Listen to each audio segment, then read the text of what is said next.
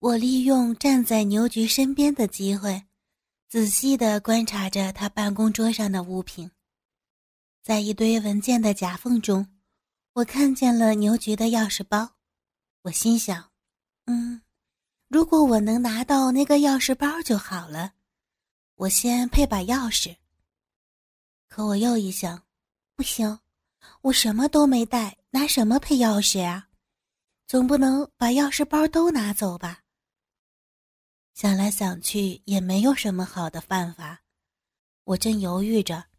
牛局冲我说：“呃，小平呀，一会儿你去趟土地局，找找小刘，把审批的文件拿过来。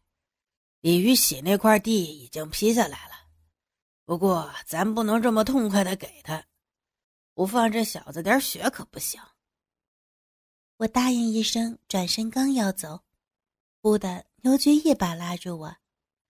他眼睛依旧在聚精会神的盯着电脑屏幕，嘴里说着：“着什么急嘛？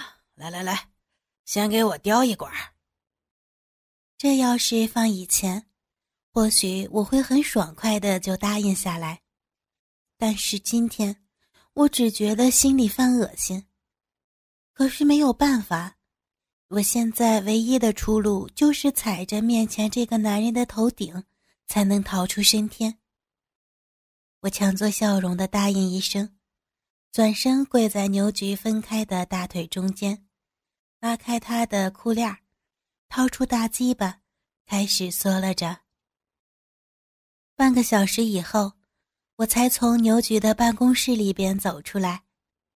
门刚关好，我回头暗暗的使劲啐了一口，心里莫名的产生了一股怒气。我操你妈的！我要看着你怎么死。下午，我从土地局刘科长那里拿来了文件。路过一个市场的时候，我突然想起来，要复制牛局的钥匙，必须要有红泥膏。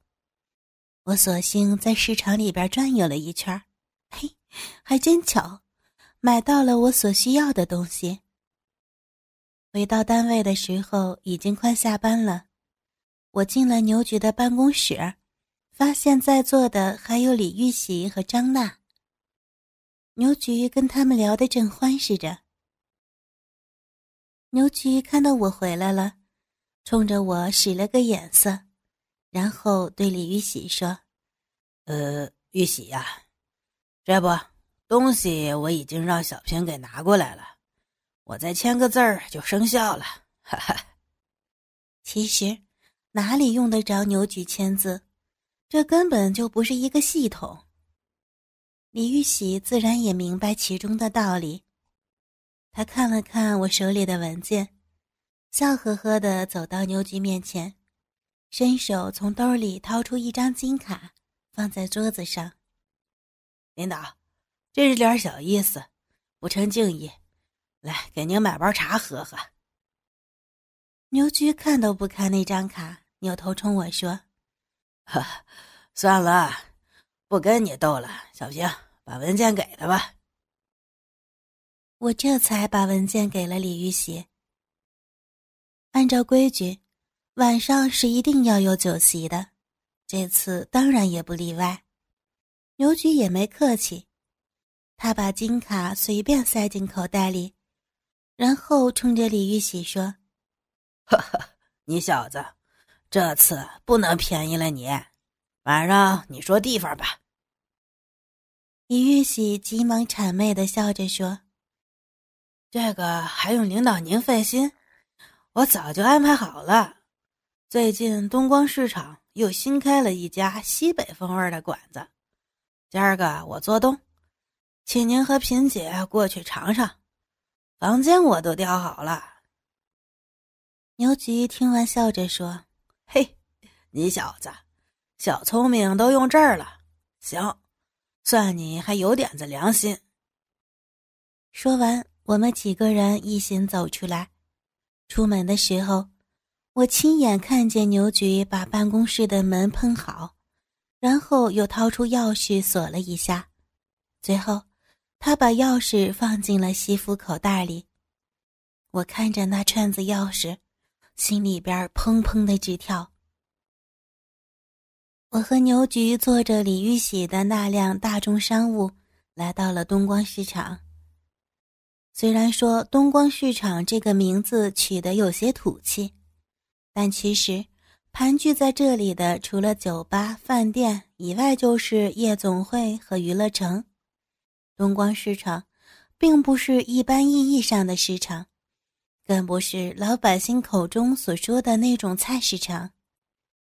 车子停在了一家叫西北汉子的饭店前，我们几个说笑着走了进去。单间布置的挺有西北风味儿，墙上还挂着象征着图腾一样的牛角。房间里有一幅水彩画，画的是放牧的情景。菜品也大都是西北风味儿，牛羊肉是这里的主要菜品。李玉玺是个有心人，也是见过场面的。因为牛局本来姓牛，所以今天这一桌子菜，没有一样是和牛有关系的，是名副其实的全羊席。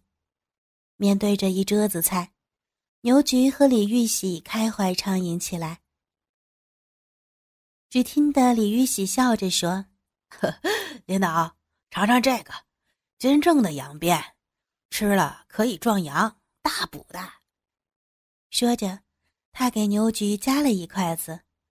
牛菊一听笑了：“哈哈，你这小子就知道整这套。”说这话，牛菊已经夹起羊鞭放进嘴里细细品尝起来。吃完以后，连声说好，不仅又多吃了几口。我这心里一直盘算着。怎么样子才能够弄到牛局的钥匙？虽然没想到好办法，但争取牛局多喝几杯酒是很有必要的。因此，我和张娜轮流起来给牛菊和李玉洗满酒。张娜当然不知道我的心思，以为我是让他们高兴多喝几杯，自然也频频给牛菊敬酒。这顿饭。从晚上六点一直吃到八点，期间，牛菊似乎吃的热了，他脱掉了西服，顺势扔在了旁边的椅子上。我一直留心着牛菊的动作，见他脱了西服，暗自高兴起来。男人喝多了酒，又有两位如花似玉的美女作伴，当然少不了色。果然。李玉玺醉眼朦胧的看着我说：“姐姐呀，等你哪天有空，我再跟你来个三百回合，怎么样？啊？”我看着李玉玺，心里暗暗骂街，但脸上摆出一副浪浪的表情。瞧你那样儿，喝的舌头都大了，还净想这事儿，你呀！你简直就是个营养辣枪头儿就你那点子功夫，也敢在我们领导面前显摆？嘿，别说三百回合，就是三下两下，我就能让你小子射了！哈哈哈哈哈！我话音刚落，牛菊便大笑起来：“玉玺啊，小平是我一手调教出来的女人。”你你那点功夫不成不成，哈哈哈！李玉玺也笑着说：“嗯，那是那是，您老调教出来的，自然不是一般男人能消受的。不过，这玩女人的技巧，您老还是要多多教我呀。”我在旁边笑着说：“哎呀，那还用教？”你应该请教请教我那张娜妹子，你问问，她牛局是怎么玩她的？张娜浪笑着说：“ 姐，瞧你说的。不过领导的功夫真是一级棒，哪回不是弄得我死去活来的？”牛局长听了张娜这话，十分受用，笑着说：“ 小浪逼，又开始泛浪了吧？”行，一会儿找地方，我好好的操你一顿。张娜急忙笑着说：“哼，说了就算，您可不能反悔啊。”牛局长点点头：“什么话呀？别说弄你一个，就是再加上小平，我也是通吃。”牛子玉本是无心的一句话，却提醒了我。我心里突然一转念，笑着说：“呵 呵行啊，领导，您既然有兴趣，不如今儿晚上您就把我俩带回家，好好操操。下午您给了我俩枣吃，我都还没吃过瘾呢。”李玉玺在一旁搭话道：“哎呀，那你们都跟牛局走了。”我可怎么办呀？牛局笑着说：“哈哈，你呀，爱怎么办怎么办。你别以为我不知道，你小子身边还缺得了女人。”李玉玺色眯眯的看着我说：“哎，不瞒领导您说，我身边是不缺女人，可是像萍姐这样活好的女人，那是急缺呀。”我趁机在一旁说。哼，你总说我活好，我怎么没觉得呢？你倒是说说，我哪里活好了？李玉玺原本就是个大流氓，自然什么话都说得出来。李玉玺咂咂嘴说：“先说萍姐这叼鸡巴的功夫，哎呦，那真是让男人求生不得，求死不能啊！那小舌头，那叫一个软。”围着大鸡巴头子那么一转悠，我操！不是我功夫深，早就交代了。我被李玉玺说的脸上一红，啐了他一口：“呸！狗嘴里吐不出象牙来。”牛菊却在一旁听得来了兴趣，笑着问：“除了我们小平叼鸡巴的功夫，还有哪些？你说说。”李玉玺笑着继续。再说这操逼，一般女人操个逼也就是那几个姿势，什么男上女下，女上男下，什么撅着站着，那贫姐那姿势那可多了去了，正着操，反着操，还有一次，萍姐一边和我操逼，还一边舔我的大臭脚，哎呦我操，那叫一个浪。牛菊听完，眼睛一亮，扭头问我。哦，还有这事儿。我红着脸对牛菊说：“哎呀，领导，你别听他净胡说，哪有那回事儿啊？”李玉玺在一边继续说：“怎么没有？不就是上次在我那玩的时候吗？”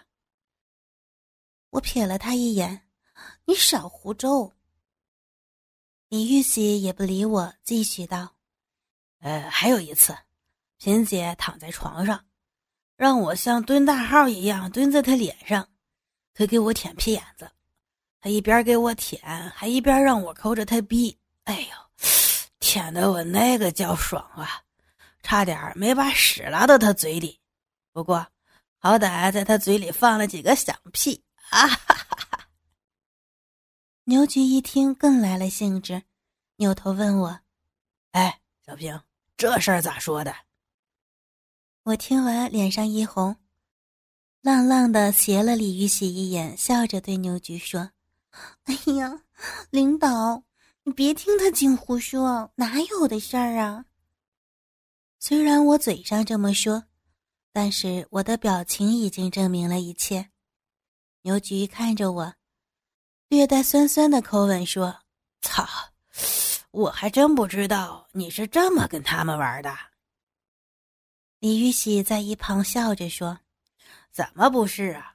萍姐那性瘾那个大，只要劲头来了，想干啥就干啥，想怎么来就怎么来。”牛菊听完笑着说：“嗯，呵 呵小平就是这么个实在人儿，服务周到，包您满意啊！”哈哈。张娜在一边浪笑着：“ 萍姐呀。”你真是不分香臭了，真浪！我抬眼看了张娜一眼，冷笑着回敬她：“臭货，姐姐我浪，你就不浪了？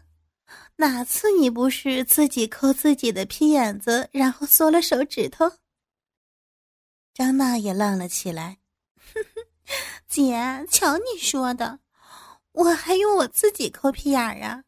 咱们领导的大鸡巴是干啥吃的？哪次不是领导用大鸡巴操完我屁眼儿，然后再让我缩了干净的？牛菊和吕玉喜听完，都哈哈的大笑了起来。我和张娜也笑了。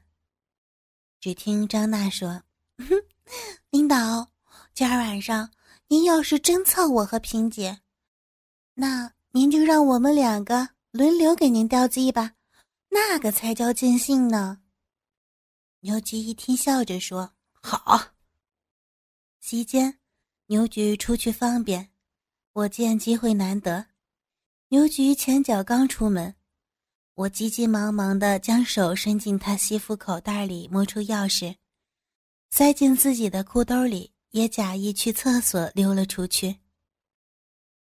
我小跑着进了卫生间，然后看看四下无人。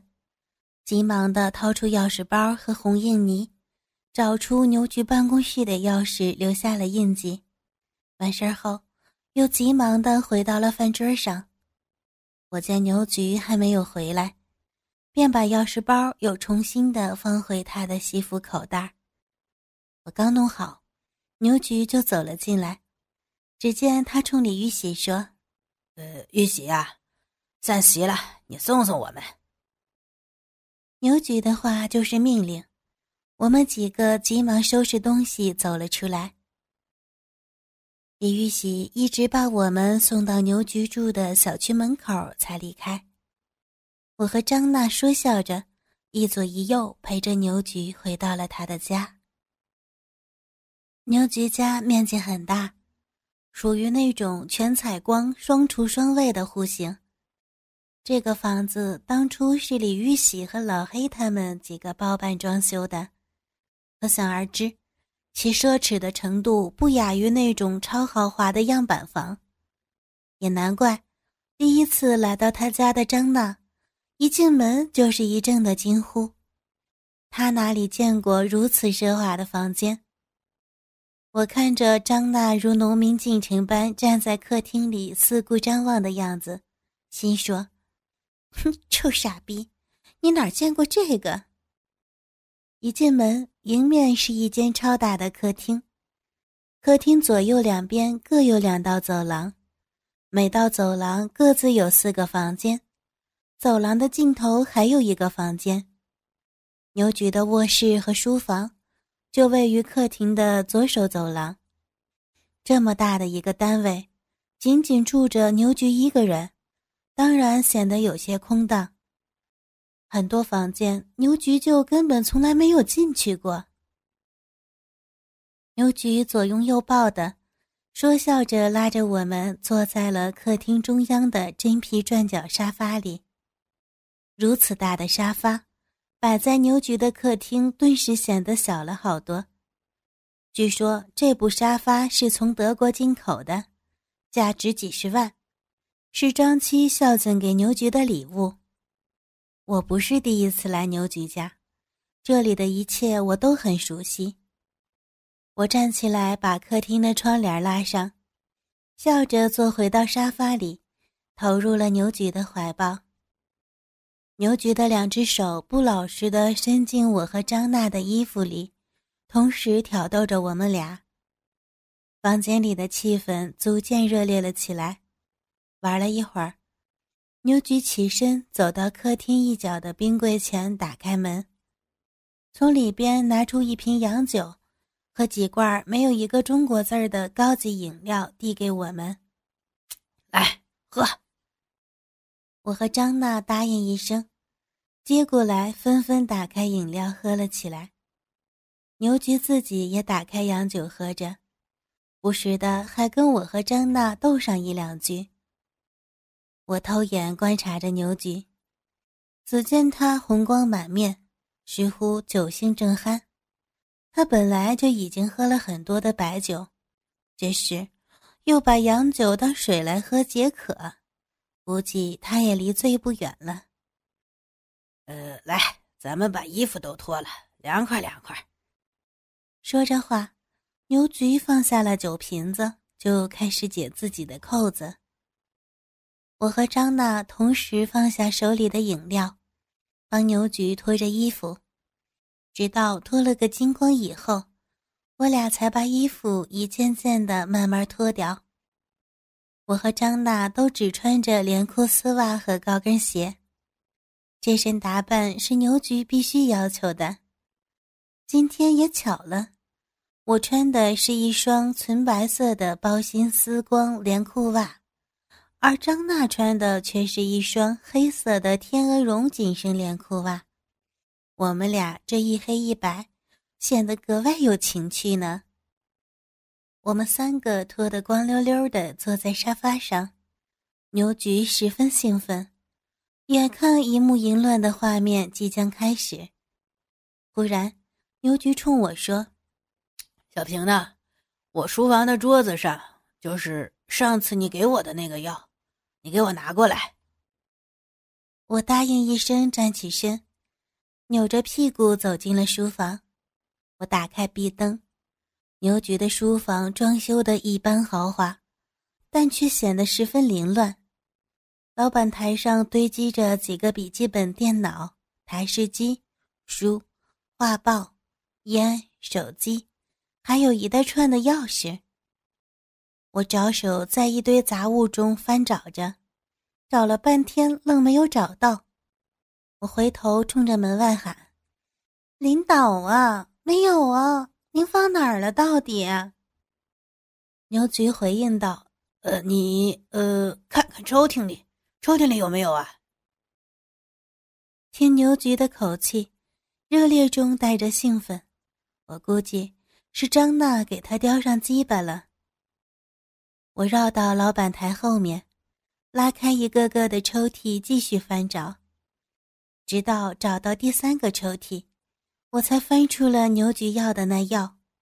我拿着药正要出去，忽然灵机一动，心想：“哎，要不我翻翻看，有没有我需要的那东西？”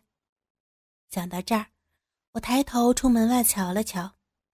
隐约的只听见牛菊和张娜在客厅里淫戏的说笑声，我忽然感觉到有莫名其妙的紧张。我把药放到桌子上，然后迅速的拉开一个个的抽屉，翻找着。抽屉里边实在太乱，什么东西都有，但是没有我需要的。翻来覆去，一个到右手最后的抽屉。我一拉，觉着拉不动，仔细一摸，原来这个抽屉配有自己的锁。钥匙，我脑子里一闪念，急忙抓起桌子上的那一大包钥匙。根据我的分辨，这些钥匙中有车门的，有门的，还有一些我不知道的。像这种办公柜的钥匙，应该是最小一号的。我一眼就看见有一把小号的黑色钥匙，我急忙把钥匙插进锁里头，一拧，咔嗒一声，抽屉开了。